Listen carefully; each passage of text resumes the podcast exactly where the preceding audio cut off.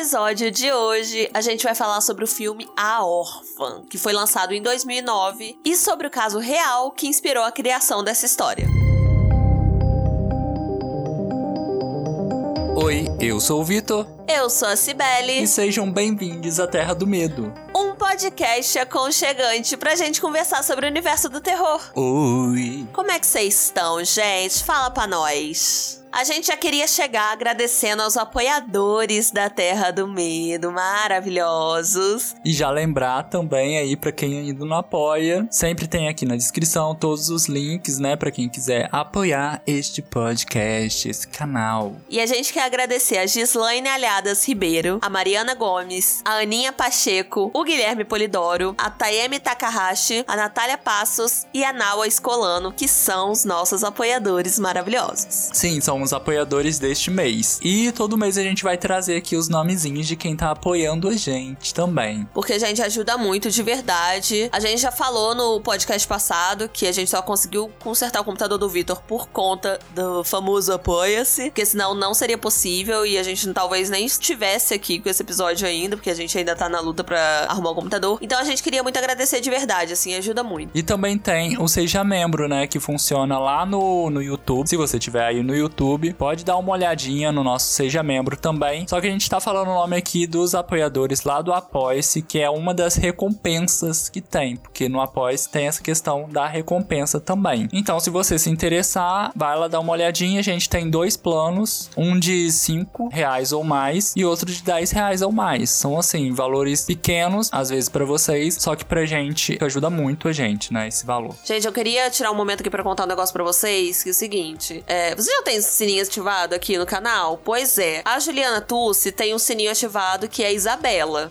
a Isabela, ela sai correndo quando a Juliana chega em casa pra contar que saiu vídeo no canal Sibeli na Terra do Medo. Eu achei de uma fofura demais. Sim, a criança é o sininho. Então, assim, eu só queria mandar um beijo pra Isabela. Tá? Beijo, Isabela. Quero te morder inteira, te abraçar e te beijar. É sobre isso. Um beijo, Juliana, também. Beijo, eu adorei ler a mensagem de vocês, achei muito fofa. e hoje, gente, Hoje é dia de falar sobre esse filme. Que o caso real é, é, muito mais assustador do que o filme de terror, né? Porque geralmente é o contrário. Sim, a gente vai contar um pouco, né, sobre o caso mais pro final do episódio. Então você aí, ó, fica até o final para escutar um pouquinho sobre o caso real também. Ela faz a suspense dela. Fazemos a suspense aqui. E vamos começar pela sinopse do filme. A história começa com a Kate e o John que resolveram adotar uma criança, né, após perder a filha no parto. Com isso, a Esther chega na família para ser a nova irmã de Max e do Danny. Com o passar dos dias, a Esther começa a mostrar que não era uma órfã inocente que demonstrava ser. Pelo contrário, ela se mostra uma criança bem manipuladora e capaz de matar alguém para não ter o seu segredo revelado. A Órfã é um filme de 2009, tem a direção do John Colette Sierra, hum. que segura na minha mão, gente. Não sei se é assim, acho que é. E ele é o mesmo diretor da Casa de Cera. Gente, eu amo a Casa de Cera. E, e assim, a gente vai conversar sobre o meu amar esses filmes assim daqui a pouquinho. O roteiro é do David Leslie e Alex Macy e o filme é protagonizado pela Isabelle Furman, que é a menina que faz a Esther, a Esther, e também tem a Vera Farmiga, que é a famosa Lorraine Warren, tudo bom? que faz a Kate. É, a Sibeli tá falando a Esther, a Esther, eu vou falar Esther mesmo, gente. Não, tá certo, eu que errei, eu que errei. É Esther, é. gente, é Esther. O bom é que eu falo Easter, mas na hora de falar o nome da atriz, é Vera Farmiga. Vera Farmiga. Farmiga, Farmiga. Mas o que, que você achou do filme? Vamos começar com... O que, que a gente achou do filme? Eu falei, ah, mais tarde a gente conversa sobre o negócio de gostar do filme. Então, eu gosto do filme, hum. só que é aquele filme que a gente vê para passar passar o tempo. A gente com a gente, agora dizer eu. A Casa de Ser é a mesma coisa. É um filme que eu adoro assistir milhões de vezes para passar o tempo. Eu sei exatamente o que vai acontecer no filme inteiro, porque já vi 500 vezes, mas eu tenho a consciência de que é um filme ruim, sabe? Mas. Assim, mas o que é um filme ruim? Eu tô falando de questões técnicas, né? Questões técnicas que as pessoas consideram. É, não é um filme que eu levo pra minha vida, entendeu? Não é tipo Iluminado, que é um filme muito bom para mim. Não é um filme marcante, não. Não é um filme marcante. Que tem várias questões, né? É porque a gente, a gente sempre fala aqui, a gente não é crítico de cinema, não, tá? tudo que a gente faz aqui, tudo que a gente fala é muito a nossa opinião e, e é isso. É, a gente assiste uns filmes e vem aqui falar pra É, vocês. exatamente. E eu não tenho muito disso, assim, ah, é filme ruim, filme bom, não, porque é muito questão de gosto pessoal pra mim, assim. E na maioria das vezes. Eu tenho, mas Ah. assim, eu comigo mesma, sabe? Porque é muito subjetivo mesmo essa questão de achar um filme bom, achar um filme ruim. Não, mas pra mim tem mais o filme que me marca, mais o filme que me pega pela história, né? Ou tem aquele filme que não tem uma boa interpretação, alguma- algumas coisas, igual você falou, coisas técnicas mesmo. Nesse filme, A Orfa, pelo menos, eu não senti que ele era um filme, assim, pra ser considerado ruim. Eu não assisti A Casa de Cera, então também não posso palpitar muito aqui, né? Mas, assim, comigo não tem muito disso, não. De, ah, filme ruim, filme bom, não. Mas o que que acontece? No caso da Casa de Cera, é aquele filme que vários adolescentes transantes vão morrendo por conta de um, um psicopata serial killer que tá na cidade lá querendo matar eles. É o tipo de filme que a gente vê pra passar o tempo. A órfã não tem muito isso, né? A órfã tem todo um mistério por trás de quem é a Esther, o que, que ela quer ali com essa família. Mas também não, não é um filme assim marcante, só que ao mesmo tempo é um filme muito gostoso de assistir. Esse filme não é um filme assustador, assim, não é um filme que te deixa com medo de tomar uma água de madrugada. Inclusive, tem uma seguidora nossa, a Naua, que é uma das nossas apoiadoras, inclusive, ela já falou pra gente mostrar, falar o quão é assustador o filme quando a gente falar sobre o filme. Mas aí comigo não tem jeito, porque todos vão ser. Todos vão ser, gente. E, e eu falei assim pro Vitor. Eu já assisti esse filme milhões e milhões de vezes, gente. Eu lembro de tudo, assim. Aí eu falei, assim- o Vitor foi assistir pra relembrar. E eu tive que falar com ele: olha, não é um filme assustador no quesito de. Não tem assombração. Não é um filme que vai te deixar com medo de ir na cozinha tomar uma água, no banheiro fazer um xixi. É um filme que tem aquele mistério que você fica se perguntando o que, que vai acontecer agora, meu Deus. E quando a menina leva na cara, você fica feliz da vida, que o Vitor ficou feliz da vida quando ela levou na É. cara, se sentiu vingado. É um filme assim. Eu gosto. Mas não é um filme que eu indicaria pra uma pessoa falando assim: assiste esse filme porque ele é muito bom. Acho que é essa a minha opinião sobre o filme, sabe? É, o curioso desse filme é que realmente, né, tem essa coisa de ser baseado em uma história real, em um caso real. Só que, na verdade, o filme em si, assim, a gente vai ver mais pra frente que não é tão baseado assim, né? Tem só uma coisa que tem também na história real. E uma coisa que eu acho muito interessante nessa questão desse filme ser baseado numa história real, porque quando você fala assim, ah, ele foi baseado na história da fulana de tal, da Bárbara Skarlova. Se você souber a história da Bárbara Skarlova, você ganha spoiler do, do filme de graça, porque É. só é revelado no final. O grande plot. É, já é um spoiler. Mas a gente já até já comentou em algum podcast que filme de terror não precisa de dar susto, não precisa também de, de dar esse medo todo, assim, de, de ser um filme assustador pra ser filme de terror. Então, sim, esse filme é considerado um filme de terror e tem todo esse suspense aí por trás de gente saber o que que essa menina que foi adotada, o que que ela vai fazer de tão mal pra essa família. Só uma coisa, assim, jogar uma polêmica aqui. Essa história de. do Vitor falar que, ah, filme de terror não precisa dar medo e tal. A Gabi Laroca, do RDM, do podcast RDM, que se você não conhece, meu amor, você tá perdendo seu tempo. Ela tweetou um negócio esses dias que eu retuitei até. Eu fiquei muito pensativa sobre isso, né? Que ela falou assim: porque um filme de terror, quando ele é bom, na verdade ele para de ser considerado um filme de terror. É muito isso, assim, as pessoas não consideram que um filme de terror pode ser um filme bom, né? Quando é um filme muito bom, ele se torna um filme de suspense do nada. Ou um filme de drama. Pensem sobre isso. Eu acho que é porque tem um pouco de preconceito, né? É. Filme de terror, assim, a gente vê, assim, grandes premiações. É difícil ter um filme que ganha, né? Roteiro, é direção de filme de terror. Então, eu acho que ainda rola um pouco de preconceito, né? Acho que pode ser por causa disso. Não sei. Quem sou eu também para dar minha opinião? Ah, eu dou opinião sim. A gente também tava conversando sobre isso com os meninos do Trilha do Medo, porque tem gente que não considera que Hereditário é um filme de terror, porque Hereditário, teoricamente, não dá medo, só porque Hereditário não dá susto, sabe? E eu já acho assim, hereditário dá medo, sim, gente. Dá medo e dá susto, gente, vamos combinar. dá susto. E por falar em susto também, uma coisa que eu não gostei muito nesse filme, na Órfã, são os jump scares, assim, de Aham. graça que aparecem do nada. Eu lembro que o começo do filme, ele é muito parado, assim. Parado não, é assim, vai apresentando É bem mais. apresentação, né? Vai apresentando os personagens, vai contando ali um pouco é, que a Kate perdeu, né, uma filha no parto, e aí com isso vai apresentando mais personagens contando isso. E tem uma hora que ela tá no banheiro e simplesmente fecha o espelho e um barulho alto e o marido dela aparece atrás dela, só pra dar susto. Então eu acho que foi só assim, só pra lembrar, ó, oh, esse é um filme de terror ainda, gente. E nesse caso é um falso jumpscare, né? Porque não é uma assombração, não é um assassino, não é uma coisa que vai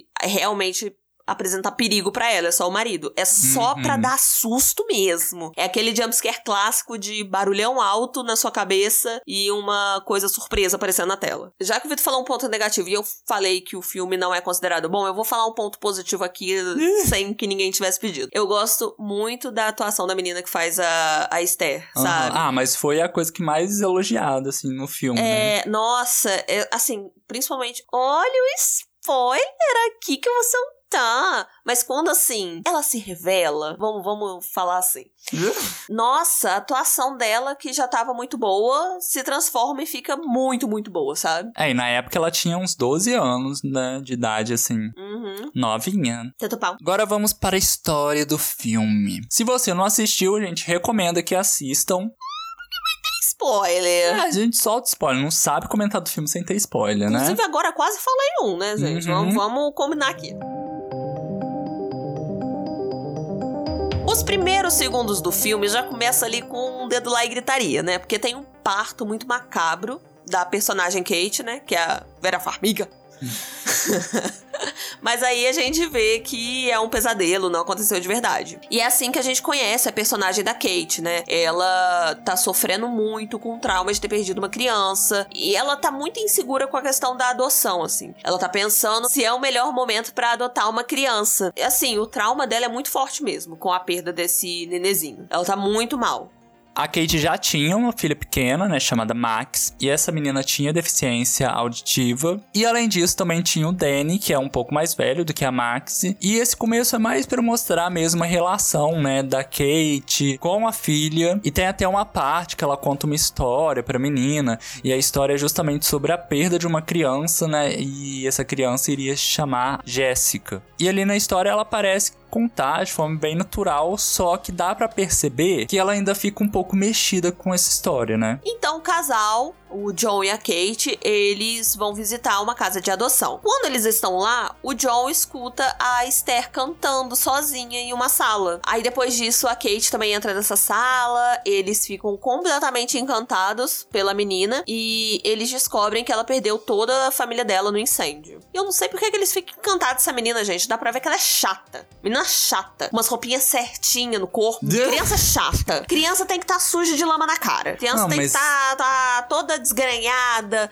com ranho no nariz. Isso é uma criança feliz. É, mas ela faz a linha educada, né? Não, educada é chata. Ela pinta, ela tá lá pintando uns negócios e eles ficam encantados por ela. E ela também se coloca assim como a isolada, né? Como se ela não tivesse brincando com as crianças, porque ela realmente ela sofre um bullying ali das crianças pelo jeito dela. Porque ela é chata.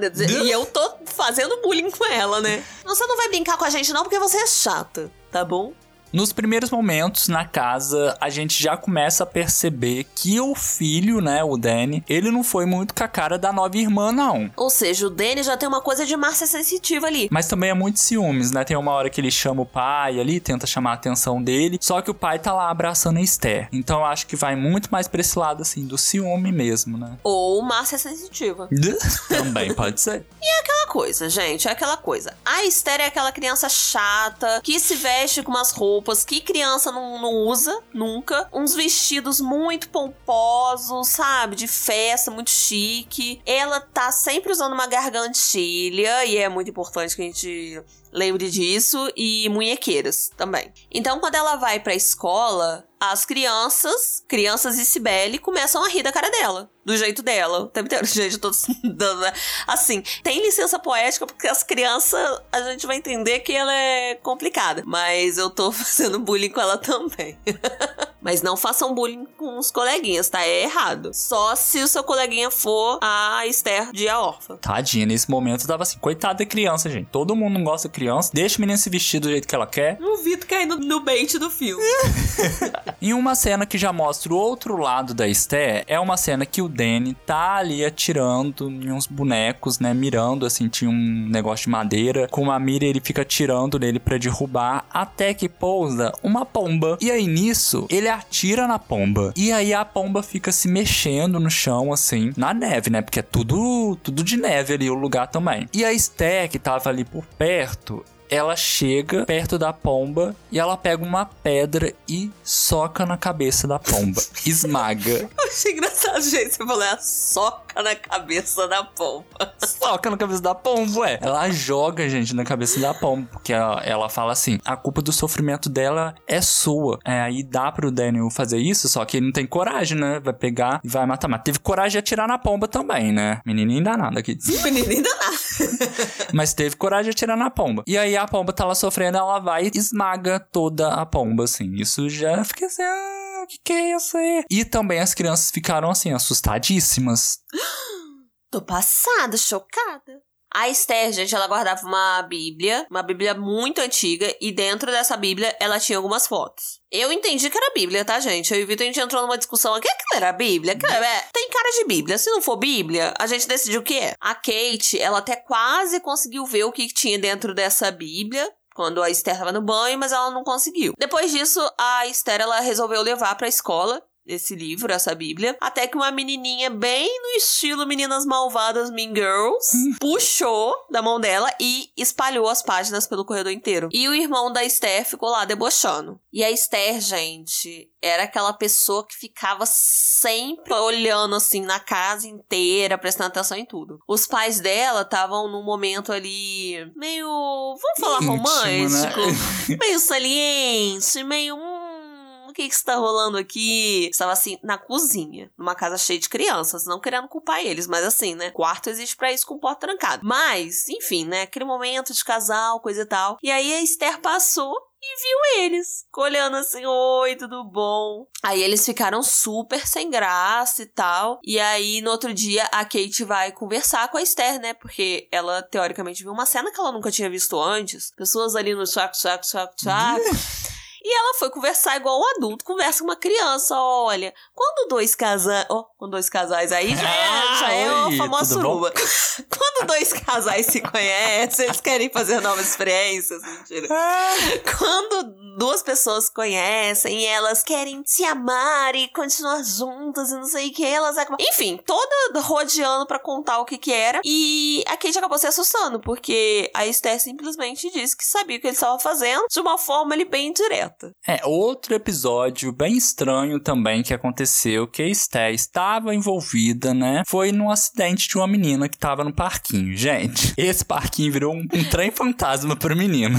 Essa festa virou um enterro. Foi. Ela saiu, né, com, com o John, que agora era o pai dela, e também com a menininha, a Max. Só que lá nesse parquinho, ela encontrou a tal menina que mexeu com ela na escola, que derrubou, né, o, a Bíblia dela, espalhou tudo no, no corredor. Pra quê?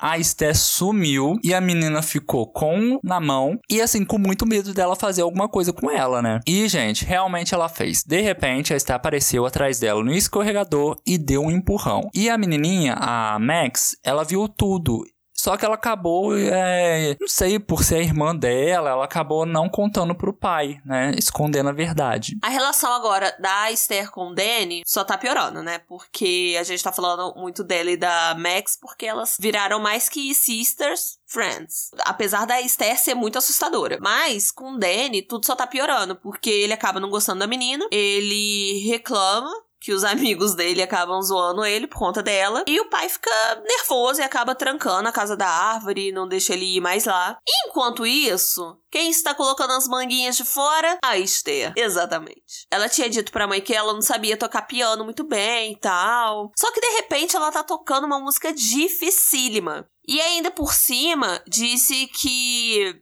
ela não mentiu. Ela não, não mentiu por mal, assim. Ela só deixou a Kate ensinar ela a tocar piano, porque deveria ser muito difícil ter um filho que não gosta de música e uma filha que é surda. E a Kate ficou completamente passada, chocada. E a partir daí, a gente já vê que a Esther tá meio que analisando o casal e tá analisando as coisas e tá vendo exatamente onde ela pode tocar na ferida. Ela ficava ali jogando umas intrigas, né, entre o John e a Kate, né, dizendo, por exemplo, que ele tava dando em cima da vizinha. E isso dava certo, porque a Kate, ela já tinha uma certa insegurança, né, de que o marido traísse ela novamente, porque ele já tinha traído ela. E então acabou desestabilizando mesmo a relação deles, que não era já, assim, não tava boa, né? E no caso, assim, ela, a Esther tá gaslightando mesmo a Kate. Pra quem não sabe, é, gaslightando é o portuguesado do gaslight, que é quando uma pessoa, geralmente é de homem para mulher, né? Que aí faz a pessoa parecer que tá ficando doida, sabe? Que tá perdendo a cabeça totalmente. É isso que acontece com a Kate. A Esther meio que faz a, a Kate achar que tá ficando doida e as pessoas em volta dela estão achando também que ela tá ficando completamente fora de si, sabe? Até que um dia a freira de onde eles adotaram a menina, ela foi até a casa deles dizendo que era muito estranho, né? Sempre que acontecia alguma coisa, a Esther estava por perto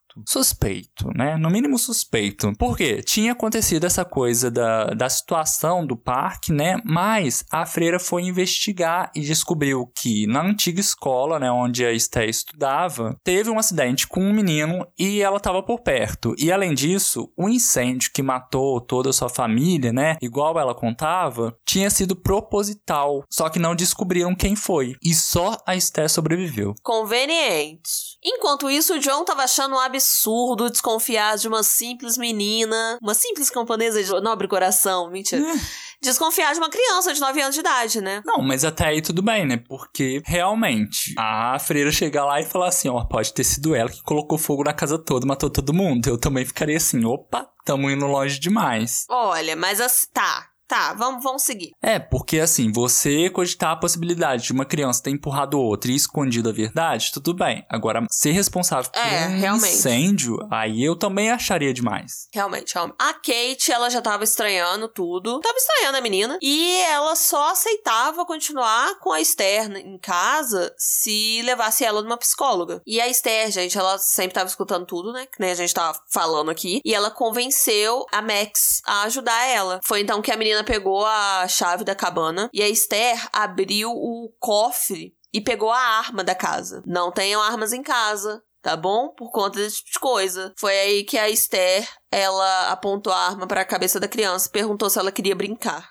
Olha que coisa saudável. E logo a gente descobre, né, qual que era o plano da Esther. Que era, na verdade, matar a freira. E ela faz tudo na frente da criança, né, e ainda esconde a arma do crime na casa da árvore que estava trancada. Só que o Danny vê elas descendo de lá. E a partir daí, a Esther começa a manipular ainda mais e a ameaçar as crianças, as duas crianças. E ela sempre tá se fazendo de coitadinha pro pai, né, colocando a Kate como se fosse uma mãe completamente descontrolada. E dá certo, porque as situações que ela cria são muito. muito pertinentes mesmo de acontecer quando uma pessoa tá com a cabeça cheia, sabe? Uma pessoa que sofreu um trauma e tal, tá com muita coisa na cabeça. Que nem teve a situação do carro, né? Que a Esther, ela armou pro carro andar, descer a ladeira. Descer a ladeira, parece que é um morraraço. Mas assim, o carro andar sozinho, sabe? Des tá numa descidinha e o carro começa a andar com a Max dentro do carro. Também tem outra situação que a Esther, ela quebra o próprio braço pra culpar a Kate, porque a Kate pegou no braço dela e tal, aí, ai, quebrou meu braço, mãe. A mamãe quebrou meu braço. E o John, gente, que é um grande de um bananão. Nossa senhora, me dá vontade de dar uns tapas com as costas da mão desse homem. É, parece que o personagem dele só funciona pra isso. Pra só ser um pra, bananão. É, só pra Nossa. poder ter alguém acreditando na, na menina. Nossa, vontade de jogar um copo de água na cara dele. Não precisa nem da água, jogar o copo na cara dele pra ele acordar. Meu Deus do céu. Que ele vai acreditar em tudo. Sibeli está agressiva hoje. Ai, eu tô agressiva, gente. Outra cena que é muito marcante no filme é quando o Danny, ele tá disposto a provar que a Esther não é boa coisa, não é flor que se cheire. E aí ele vai ver o que que ela escondeu na casa da árvore. E quando ele chega lá, ele é surpreendido porque ela tá lá também, ela encontra ele lá. E a Esther taca fogo na, na casa. Desculpa, gente, acabei de lembrar do. Tá pegando fogo, bicho! Desculpa. Daí a Esther tranca a, a casa da árvore com o Danny lá dentro. E ele só consegue escapar porque ele pula lá de cima, sabe? E é uma criança, então foi uma queda bem braba. No hospital, a Esther tenta terminar o que não conseguiu, né? Matar o Danny. Só que ela não consegue novamente. E ainda por cima, gente, foi nesse momento que ela levou um tapão da Kate, gente. E é aquele tapa que parece a vilã da novela quando leva uma surra. A menina voou longe, gente. O Vitor faltou levantar e falar assim: Isso aí! Não, assim, é.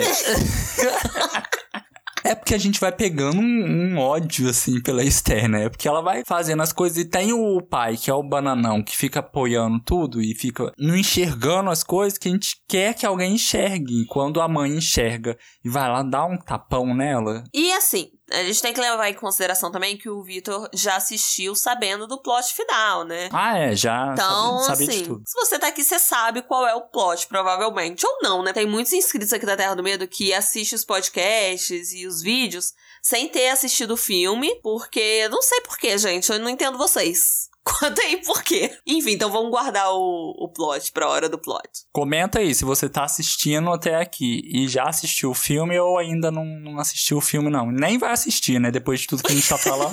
pois é. E é a Kate que vai descobrir todo o plano da, da Esther. Por quê? Ela já estava investigando ali, né, de onde realmente veio o Esther. Só que com essa agressão, né, gente, não tinha como. Aplicaram um tranquilizante nela e ela teve que ficar ali no hospital. Não, sim, porque o Vitor comemorou, mas na hora eu falei assim, Vitor, mas não é bom pra, pra, pra Kate, sabe? Só que na hora o Vitor só queria, só tinha sede de vingança. é que nem a facada que eles no Bolsonaro. o John, que é o pai, a Max e a Esther foram para casa. O Danny continuou no hospital e a Kate tava também no hospital porque tranquilizantes. Só que aí o que, acontece? Ela acorda e recebe uma ligação em que ela recebe a informação de que a Esther, na verdade, ela era uma mulher mais velha, era uma mulher de 33 anos de idade e era muito perigosa. E o cara, gente, é muito engraçado no telefone porque é uma coisa muito exagerada, sabe? É, é muito para fazer o suspense mesmo, porque ele fala assim: onde ela está? Aí a Kate fala assim: por quê? Aí ele: ele está na casa com o seu marido? Fale para ele tirar a sua filha de dentro da casa e chamar a polícia. Ela é muito perigosa. Dá uma coisa meio assim, sabe? Sendo que na vida real não aconteceria assim. Corta para a Esther colocando toda uma roupa sensual. Sensual. Tirando a gargantilha. Botando a bota, cabelo liso de prancha. Mas o que que acontece? A Kate, então, ela sai do hospital, desesperada, vai para casa e fica tentando ligar pro marido, pro João, pro Bananão, pra avisar para ele, né, que a Esther não era muito uma criança de 9 anos de idade, bom dia. Só que quando a Kate chega em casa, já era tarde demais. Por quê? A Esther já tinha matado o John e tava atrás da Max ali para matar ela também. A Esther, na verdade, ela tava querendo se colocar no lugar da Kate, no caso. Por isso que ela tava provocando todas as situações, ela tentou deixar a Kate doida de verdade, sabe? Tipo, querendo tirar ela do sério a qualquer momento, descredibilizar ela a todo momento, porque ela queria tirar a Kate da reta. E ela ficou dando em cima do John. Só que o John é, tinha um mínimo de sensatez, esse bananão, e achou um grande absurdo. E aí ela ficou revoltada e tirou a vida do John da, e queria tirar a vida da família inteira dele. E aí que a gente vê que aquelas pessoas, né, as fotos que estavam dentro dessa Bíblia,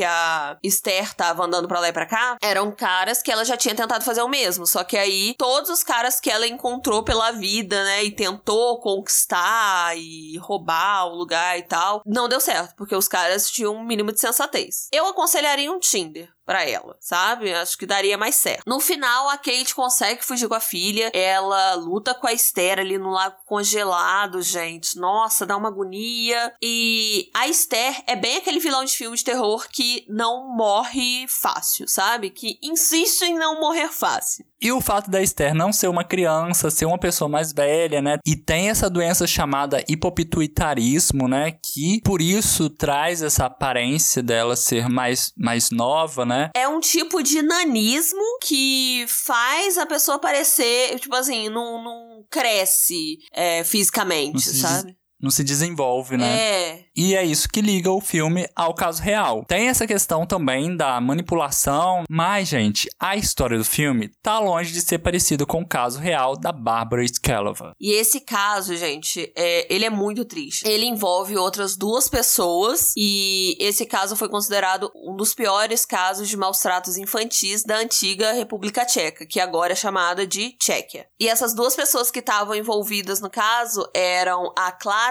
e a Katerina Mauerová. Elas foram convencidas pela Bárbara a colocar os filhos da Clara em um porão. Eles ficaram trancados em uma jaula e lá eles passaram fome, passaram frio, eles foram tratados com muita crueldade. O caso é muito pesado, sabe? A Bárbara convenceu as duas, é, inventando coisas sobre as crianças, que elas estavam é, quebrando alguma coisa. Ah, ela foi mal criada, ah, não sei o que, sabe? Inventando coisas para as crianças serem punidas. E a sorte dessas crianças é que só conseguiriam ser salvas por um descuido. Era usada uma babá eletrônica para monitorar, né, como que elas estavam ali na gaiola. Só que o vizinho comprou um aparelho do mesmo tipo e começou a, a dar uma interferência entre os aparelhos e ele achou muito estranho algumas imagens que estavam aparecendo ali. Por isso ele chamou a polícia para investigar e foi quando descobriram, né, e conseguiram resgatar as crianças. Porém, a Bárbara conseguiu fugir. A Bárbara só foi pega em 2008 porque ela conseguiu fugir e, gente, ela foi adotada por uma família e ela tava se passando por um menino de 13 anos de idade. Vocês estão passada? Porque eu fiquei passada.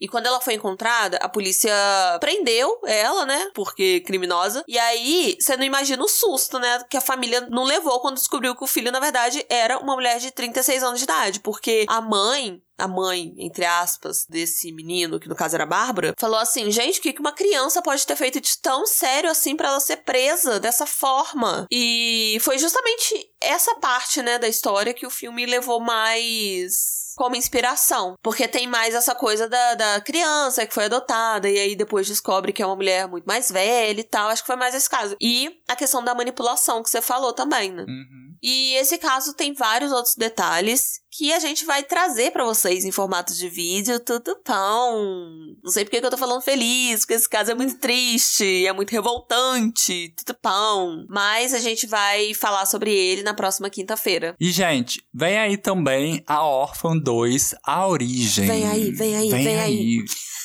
É o filme que vai ser lançado, ele tá previsto para ser lançado em 2022 e vai contar a origem da órfã. né? E um fato curioso é que a atriz que fez a órfã, né, que fez a personagem da Esther na época, né, lá em 2009, ela está de volta no filme e vai fazer o personagem ali também, reviver esse personagem. Vamos ver como vai ser, né? Porque ela cresceu, gente. Ela não tem hipopituitarismo. É, na época ela tinha 12 anos e agora ela tá com 24 anos. Então, então a questão é essa. a questão é essa. Fica aí o questionamento, vamos ver, né? Vamos sem expectativas também. É o meu lema, gente. Vou sem expectativa pra tudo, senão eu tomo na cara. É, vamos ver, né? O que que vem aí. Vem aí, vem aí, vem aí. A gente espera que vocês tenham gostado do episódio de hoje. Um beijo e até o próximo. Beijo, gente. Tchau.